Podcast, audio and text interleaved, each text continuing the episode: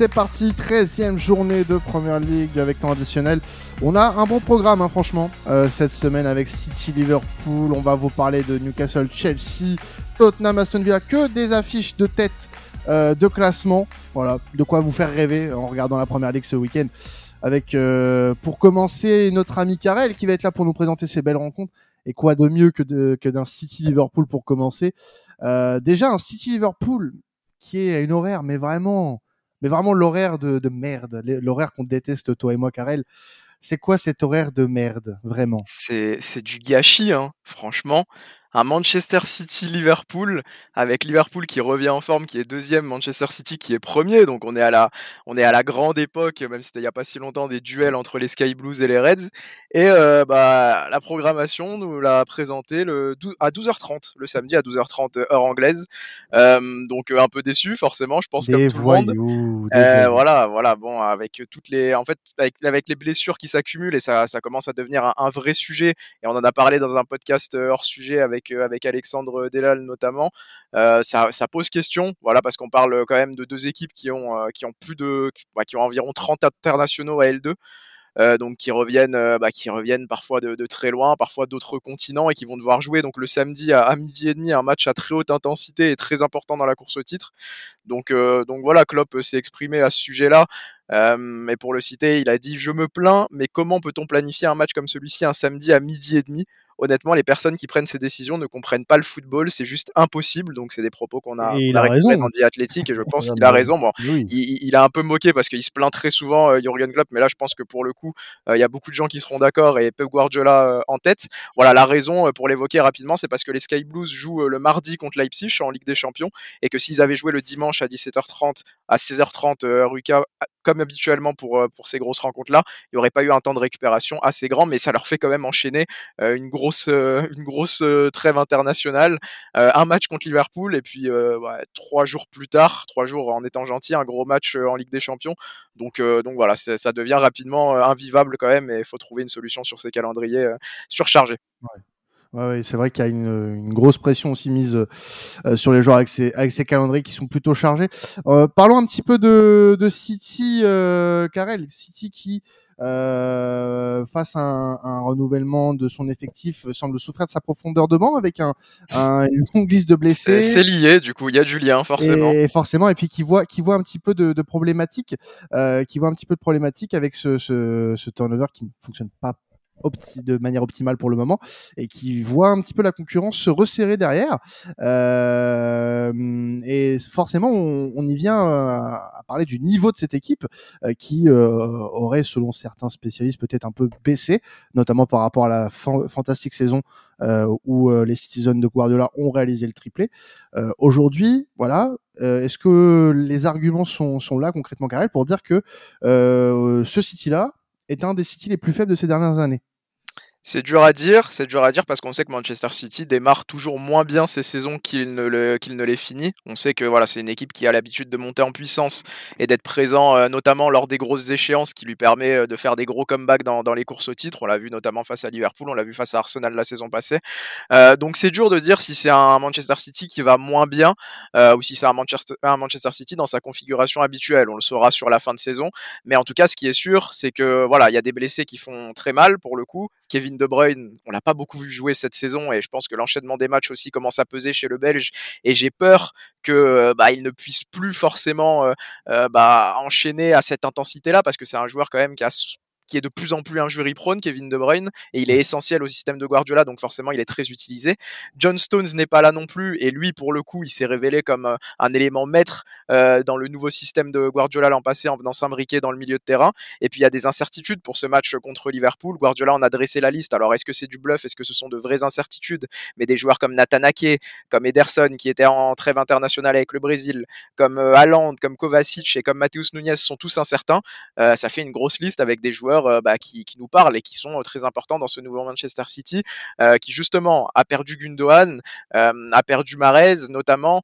donc c'est forcément des joueurs qui doivent être remplacés et même si Doku impressionne, on peut penser que c'est dur pour des joueurs comme Kovacic, Nunez de rentrer directement dans les grandes chaussures et le vide laissé par, par Gundogan qui est parti au Barça. et c'est bien normal dans une machine comme City avec les attentes que Guardiola a sur le plan tactique.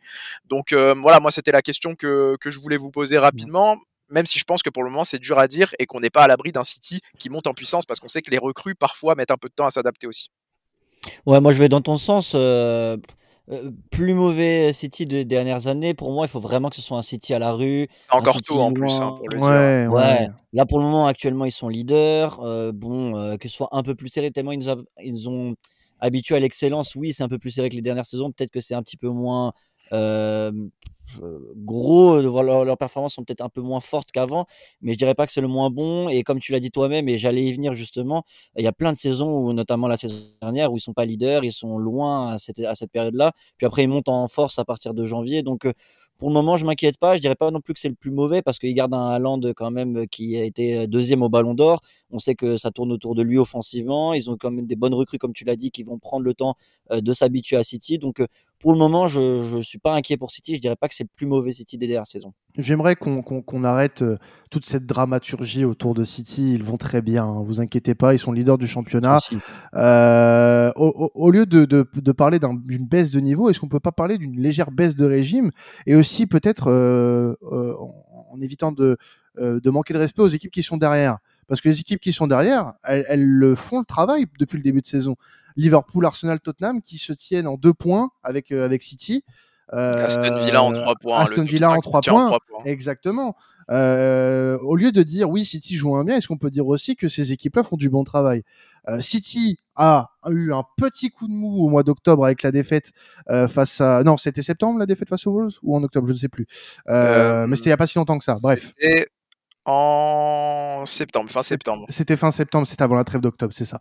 Et, et, là, à ce moment-là, on n'a pas dit oh là là, City joue. Il y avait eu la défaite Arsenal dans la foulée aussi. Oui, oui, oui, mais, mais voilà, aujourd'hui, City, après 12 matchs de PL, c'est deux, deux défaites seulement.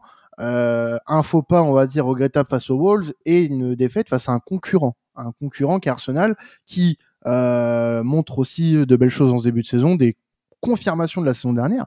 Liverpool qui renaît un petit peu, on en aura l'occasion d'en reparler après. Tottenham dont on fait l'éloge depuis le début de saison et Villa dont on fait l'éloge depuis qu'Emery est arrivé il y a quasiment un an.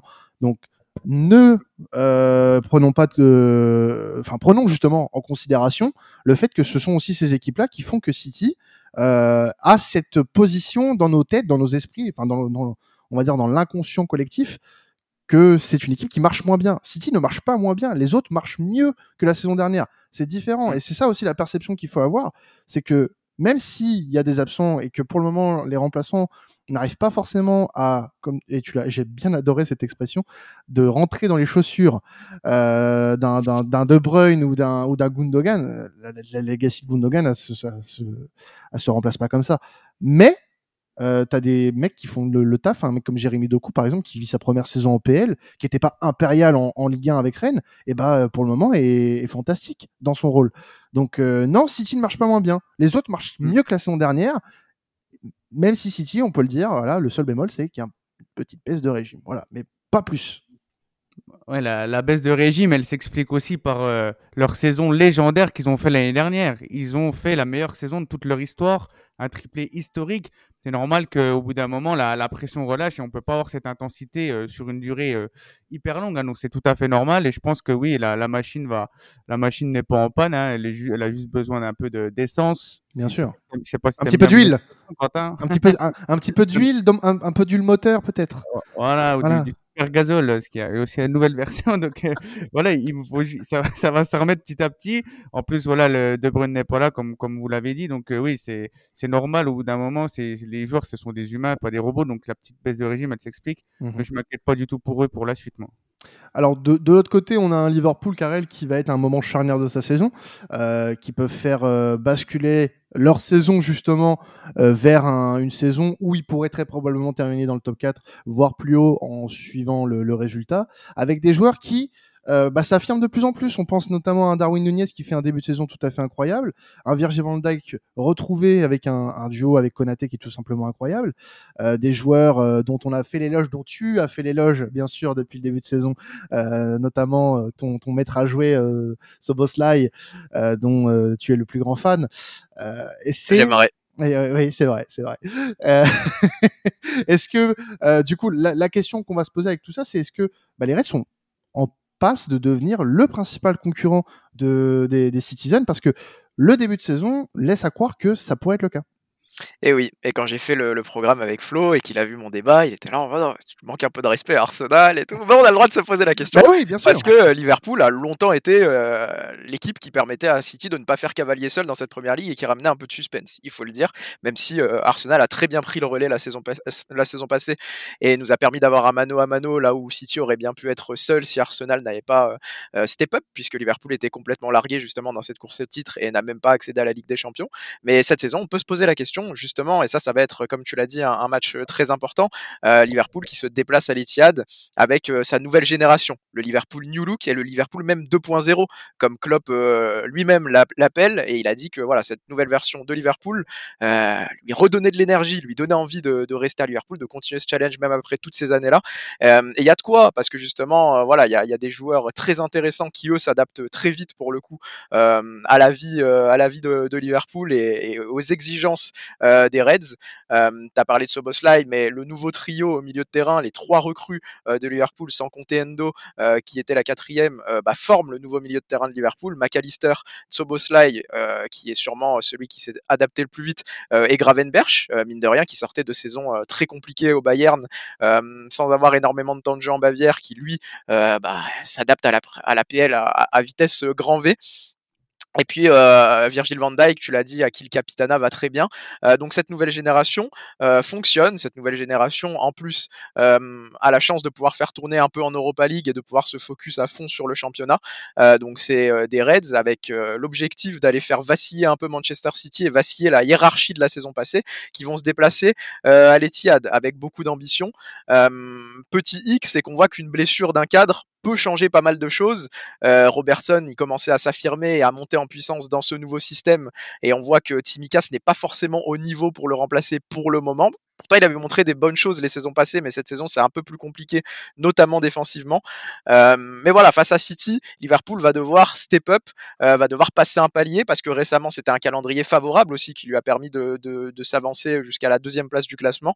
Euh, et ça va être un premier vrai gros test depuis l'enchaînement contre Tottenham, puis Brighton, qui s'était soldé par un bilan de 1 point. Donc, d'où ma question, est-ce que pour vous, les Reds peuvent redevenir le, principal concurrent de Manchester City cette saison? Pas le principal, mais l'un des concurrents en tout cas. C'est, on... Je vais pas me répéter, mais les, arguments que j'ai apportés tout à l'heure, c'est que tu avais pour le moment une tête de, course qui était assez homogène. Donc euh, pour le moment, les cinq équipes de tête ont montré qu'elles pouvaient euh, potentiellement euh, prétendre à de grandes choses cette saison. Donc principal, non, mais le fait que Liverpool déjà se remette dans cette course-là, c'est positif.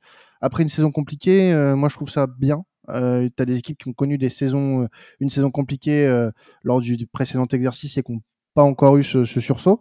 Donc Liverpool a, pris juste une saison pour, on va dire, créer une transition. La transition est parfaitement, établie désormais. Darwin Nunez plante, c'est très bien. Donc maintenant, ils jouent leur rôle, mais de là à devenir le principal concurrent, ça me paraît être un peu prématuré pour le moment. Il faut, faut pas oublier que Klopp, c'est l'adversaire qui a le plus euh, gagné contre Guardiola au cours de sa carrière. Hein, donc c'est aussi un, élément qui peut être en, sa faveur. Klopp sait très bien jouer face à Guardiola. Euh, je crois que sur 28 matchs, il y a autant de défaites que de victoires. Ça doit se jouer un, un match près. Donc euh, franchement, c'est tout à lui mettre à son crédit. Et franchement, son équipe joue très bien. Et comme tu l'as dit, Karel, le fait qu'il puisse faire tourner en Europa League, contrairement à, à City ou à, ou à Arsenal qui, est bien engagé en Ligue des Champions, ça peut eux aussi devenir un, un gros prétendant, un peu à l'image de, de, la Juve en Italie euh, face à l'Inter pour moi. Exactement. Donc on va vérifier euh, tout ça euh, ce, ce samedi. Quentin, parce que j'ai pas posé la question oui. pour un match comme ça, mais un petit prono. Forcément, bien sûr, bien sûr. J'allais, y venir. Voilà, bah, c'était au cas où, mais voilà, midi et demi, samedi, je redis l'heure, ça mm. me fait mal, mais vas-y, Quentin, je te laisse alors. Allez, je lâche mon prono. Euh, pour moi, je pense que Liverpool va faire quelque chose ce week-end. Euh, je les sens bien. Euh, franchement, bon, à, à part le, la, la, défaite qu'il y a eu en Europa League, mais bon, vous l'avez dit, hein, ça fait tourner largement en C3. Pff, allez, 2-1 Liverpool. Allez, tiède. Moi, je pars sur un match nul, un partout. Mm. Le gars se mouille pas, quoi. Ça change pas. Moi, je partirais comme le patron sur un 2-1. En plus, vraiment, je vais, vraiment, quand, tu, quand, tu, quand on relie un peu tous les arguments de tout le monde, je trouve vraiment que le 2-1 peut arriver, peut arriver ce week-end. Alan, ouais. Euh, bah moi, euh, vu pour faire le parallèle avec le, le début d'argumentaire de Klopp sur le, le fait que ce match soit à midi 30 et qu'en plus les joueurs reviennent de trêve, je vois bien le match, euh, bon, qui fait pas trop première ligue, hein, mais je vois bien le match de, de merde 0-0, du coup, qui va arranger. Ah, mais c'est tellement possible en plus. Hein. Ça peut être ça, ou alors ça peut être l'inverse, c'est-à-dire que tu as beaucoup de relâchement, des espaces et un match, euh, un match 5 partout, allez hop. Ah non, mais on, on, sait jamais parce que tu vois, Liverpool fait, fait très mal en transition euh, comme, euh, comme habituellement. Mm. Ils vont être dans une configuration qu'ils n'ont pas trop eu cette saison parce qu'ils ont dû prendre l'habitude euh, d'avoir la maîtrise. Donc peut-être que face à City, euh, qui va avoir beaucoup de possession, ils vont, pouvoir, euh, ils vont pouvoir exploiter les espaces. Moi, pour finir, je pense qu'il y aura match nul aussi, mais je vois un match nul avec des buts et je vois bien un 2-2. Eh bien, nous vérifierons ça sous les coups de 14h30 à peu près, euh, heure euh, anglaise, hein, 15h30 chez nous, euh, au coup de sifflet final. Newcastle-Chelsea, on vous a promis des affiches ce week-end en PL, vous serez servis. Les Magpies qui affrontent les Blues, des Magpies qui sont dans une zone de turbulence assez incroyable en ce moment, des, une série négative vraiment folle en termes d'événements. la suspension de Tonali, beaucoup de joueurs absents, euh, pour euh, cause de blessure. Il y a 11 joueurs absents côté côté Magpies, les gars. Franchement, là, on est on est sur euh, ah là, c'est effrayant. On est sur une malchance folle avant d'affronter un, un, Chelsea qui reprend un petit peu du poil de la bête ces dernières semaines et qui est assez plaisant, qui a été assez plaisant notamment sur son dernier match face à face à Manchester City. On aura l'occasion d'en parler. Parlons un petit peu quand même de, de Newcastle. Euh, J'ai parlé d'absents. Il y a des Fabian Scher, Callum Wilson, Burn, Murphy, Target, Sandro Tonali, Anderson, Sven Botman, Barnes, Miguel Almiron. Ça fait beaucoup. Ça fait beaucoup. Et puis en plus, c'est un peu tendu avec les supporters en ce moment. Euh, regardez un petit peu ce qui s'est passé après la défaite contre Bournemouth notamment. Mais euh, on va se poser la question, Karel, notamment au niveau du du calendrier de, de Newcastle. Est-ce que ça serait pas mieux de l'alléger hein, sur les sur les prochaines semaines? Est-ce qu'une élimination, par exemple, en Ligue des Champions, serait pas bénéfique pour les Magpies? On commence à se poser la question euh, si ça peut pas être un, cadeau un peu caché euh, pour Newcastle, cette élimination en Ligue des Champions. Alors, ça arrive sur la table déjà parce que Newcastle commence à être dans une situation difficile euh, en Europe. On pensait que ça allait être euh, une phase de groupe bien négociée après la victoire face, le, face au PSG. Et au final, bah, c'est trois des quatre seuls points qu'ils ont pris sur, cette, sur cette phase de groupe. ça va beaucoup moins bien pour Newcastle en Europe et ça va beaucoup moins bien pour Newcastle en PL aussi parce bah, ils ont perdu contre Bournemouth récemment sur la dernière journée avant la trêve internationale sur le score de 2-0. Euh, et puis ils ont perdu face à Dortmund là-bas. Euh, donc ils ont laissé 6 points, 6 points à Dortmund sur la confrontation aller-retour puisqu'ils avaient perdu également à St James Park. donc on, peut, on peut se poser la question. tu, as, tu as dit voilà 11 joueurs absents contre Chelsea. on avait parlé de la suspension de Tonali qui, qui pouvait peser. je pense que cet effectif pour avoir la prétention de jouer sur l'aide de tableau, même pour jouer en Europa League, pour jouer des phases finales d'Europa League, ça commence à me pas ça commence à être un peu short à mon goût. Ah, euh, d'être quatrième pour toi Enfin, ça me paraît un peu dur quand même, je trouve. Bah, je, je, je, je vois pas. Euh, je... En fait, ils pourraient euh, très bien aller chercher la troisième place. Ce n'est pas une question de, de ce qu'ils sont capables de faire ou non. Mmh. Mais maintenant, la question c'est qu'est-ce que c'est la priorité pour Newcastle aujourd'hui?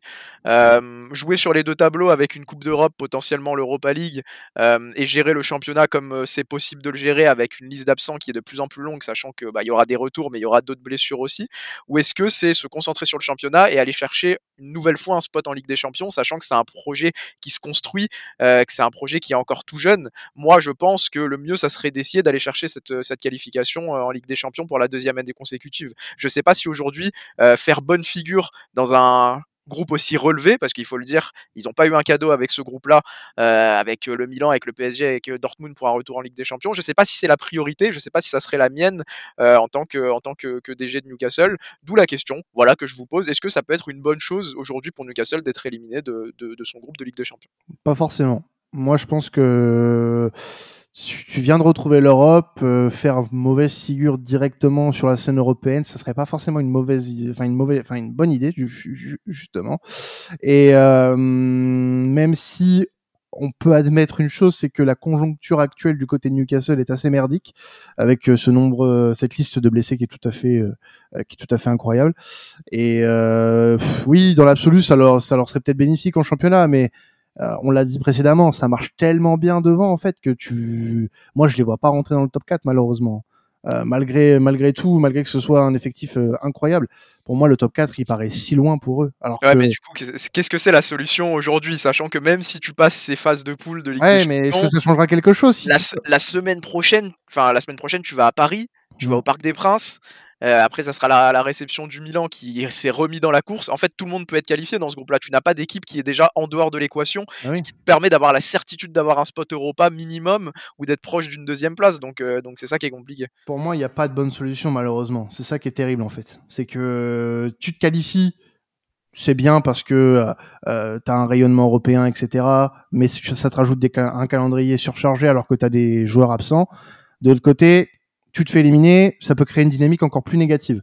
Oui, il reste la Carabao après. C'est un déplacement à Chelsea le 19 décembre. Ils ont aucun match facile Newcastle en ce moment de toute manière. Donc euh, vas-y, vas-y, les physiques tombent au mauvais, moment, pardon. Moi, moi, je pense pas que quoi qu'il arrive, ça sera une, une mauvaise chose euh, dans le sens où, vu la complexité du groupe, quoi qu'il arrive, ça sera déjà, enfin, dans, dans leur euh, dans leur projet, déjà tombé euh, le but de la Ligue des Champions, c'était d'affronter des gros, voir ce qu'ils valent face à des gros. Et un match comme celui contre le PSG où ils gagnent 4-1, je pense que c'est déjà un, énorme pas en avant. Chez eux, en plus, c'est déjà un bon souvenir. C'est quand même, voilà, ils ont, quoi qu'il arrive, même en étant en finissant dernier, ils ont eu quand même euh, bah, un groupe relevé, ils ont, ils ont été ridicules. Euh, ils peuvent encore jouer la qualification à deux journées de la fin, donc ça montre quand même que vraiment ils n'ont pas été ridicules dans ça.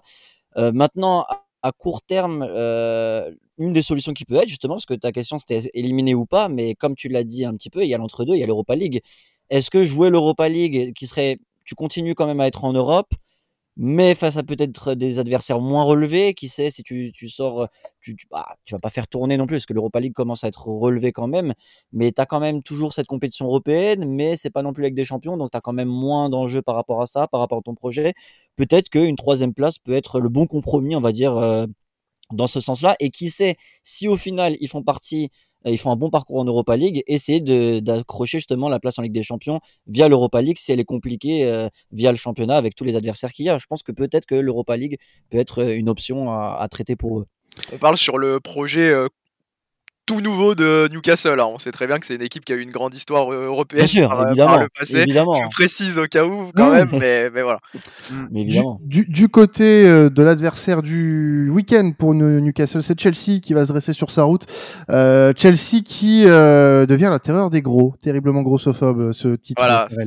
mais non, mais la, la, la semaine, les, deux, les sur les semaines précédentes, on se demandait justement si Chelsea était capable de sortir des gros matchs. Et ben ils nous l'ont prouvé face à face à City notamment avec ce 4 partout, euh, montrant une force de caractère assez incroyable. Euh, tu, vas nous parler un petit peu des, joueurs justement qui ont fait preuve justement de cette force de caractère, Karel, juste après. Euh, si on fait le bilan, nul face à Liverpool, Arsenal, City, une victoire face aux, Spurs. Il y a de quoi embêter les gros et est-ce que aujourd'hui c'est une équipe qui peut même finir? Parce que Newcastle en jouant avec des champions le statut hein, d'une grosse équipe, euh, est-ce qu'ils peuvent finir devant les Magpies cette saison, sachant que pour le moment ils sont encore un peu derrière? C'est dur hein, de, décrypter euh, cette équipe de, Chelsea. On sait jamais vraiment à quoi s'attendre, mais par contre, il commence à y avoir une donnée qui ressort en effet c'est que contre les grosses cylindrées de, de, ce championnat de première ligue, les Blues à peu près toujours présents. Il y a eu Liverpool en tout début de saison où après avoir encaissé le premier but et après s'être fait manger dans les 20 premières minutes, ils ont très très clairement repris le dessus sur les Reds et on se rend compte que c'est des Reds qui sont en forme cette saison, donc c'était pas anecdotique. Il y a eu ce match nul contre Arsenal où ils ont longtemps eu la maîtrise, on, a, on les a longtemps sentis capables de pouvoir prendre le dessus sur encore une fois un Arsenal qui va plutôt bien ce match nul face à City impressionnant euh, pour une équipe aussi jeune de faire preuve d'autant de caractère. Euh, être mené au score face à City, c'est pas facile. Réussir à revenir au score dans les dernières minutes comme ils l'ont fait, euh, ça l'est encore moins. Et puis cette victoire face à Tottenham, bon voilà, qui est très bizarre. Chelsea qui a fait euh, qui a fait deux matchs très très bizarres contre Manchester City et contre Tottenham quasiment dans la même semaine, mais ça reste une victoire contre des Spurs qui ont longtemps été leaders de cette première ligue. Donc voilà, ce qui est sûr, c'est que Pochettino, pour l'instant, il a le secret. il l'a longtemps eu aussi avec Tottenham pour embêter bah, les grosses équipes de PL qui sont vouées à jouer les places européennes. Est-ce que euh, bah, Newcastle peut être une équipe qui vont accrocher à leur tableau de chasse à St James Park? C'est la question parce qu'on a vu que, Chelsea était très bon, euh, notamment à domicile contre Liverpool et City, euh, contre Arsenal aussi. à Tottenham, ils ont bénéficié d'un scénario un peu favorable, mais voilà, on a vu qu'il y avait un leadership qui se dégageait chez des joueurs comme Sterling, qui a été absolument immense contre Manchester City, qui s'est pas gêné pour célébrer. Il s'est calmé un peu derrière, mais il a un peu célébré devant le devant le Cup devant le Cup Citizens. Thiago Silva, 39 ans, qui vient claquer son coup de tête devant la défense de Manchester City et qui fait un bon match également.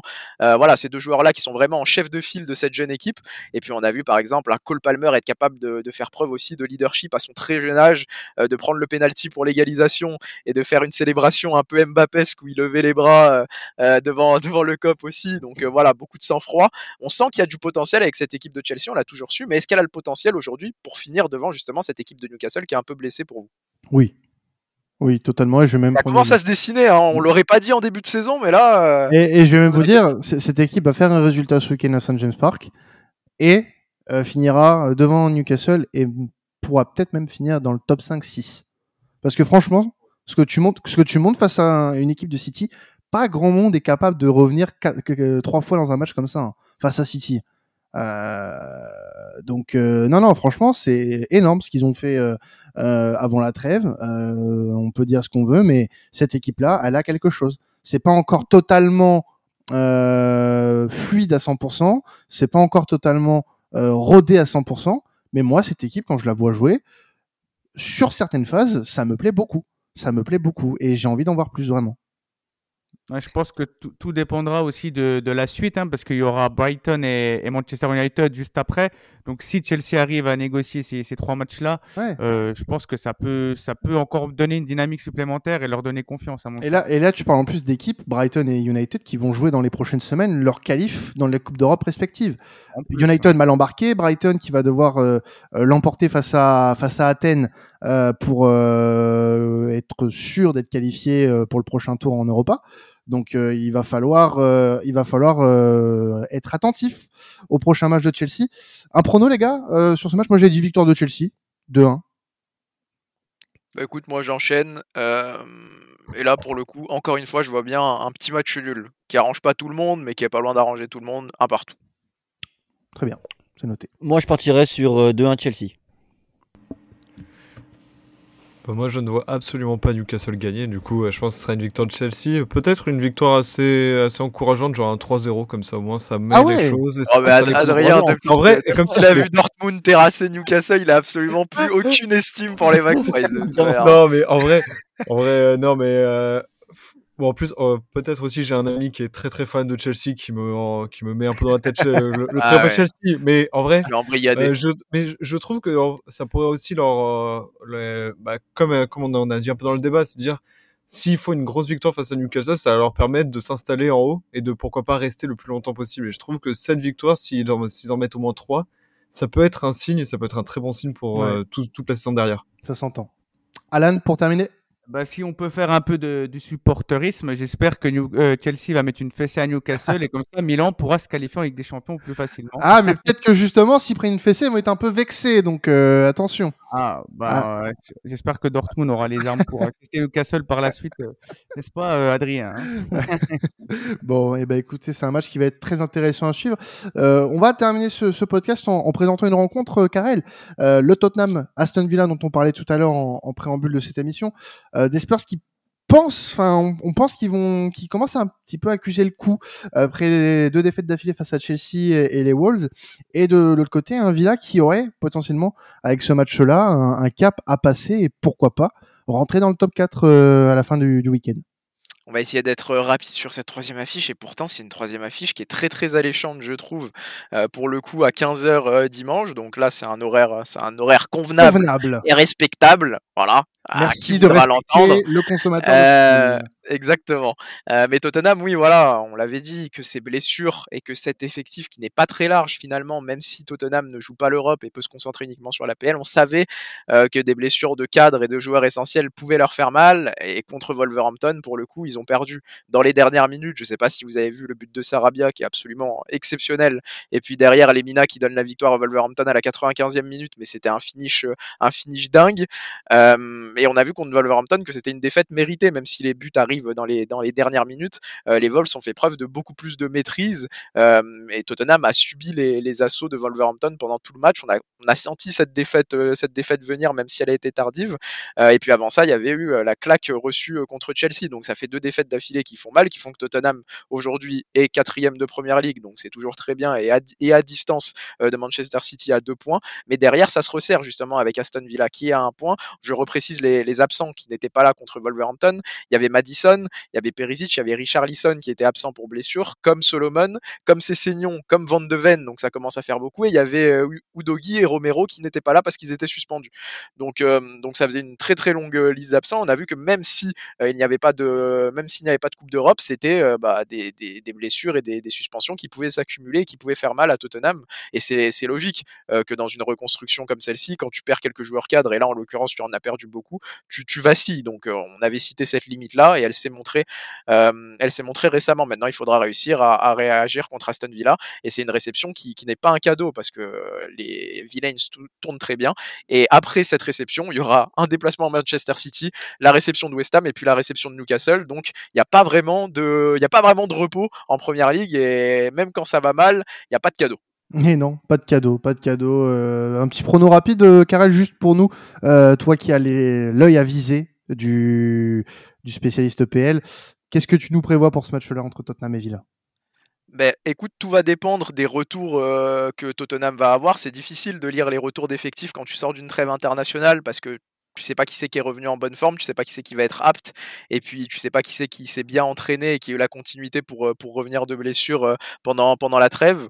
Euh, je dirais que si Tottenham a toujours des absents comme, comme Madison par exemple, comme Van de Ven, Aston Villa a clairement un coup à jouer. On va le dire juste après, Aston Villa a un peu plus de mal à l'extérieur, mais là comme ça, de ce que j'ai vu de Tottenham avec beaucoup d'absents contre Wolverhampton, je vois bien les Villains capables d'aller s'imposer sur un sur un score serré de 1 à 0.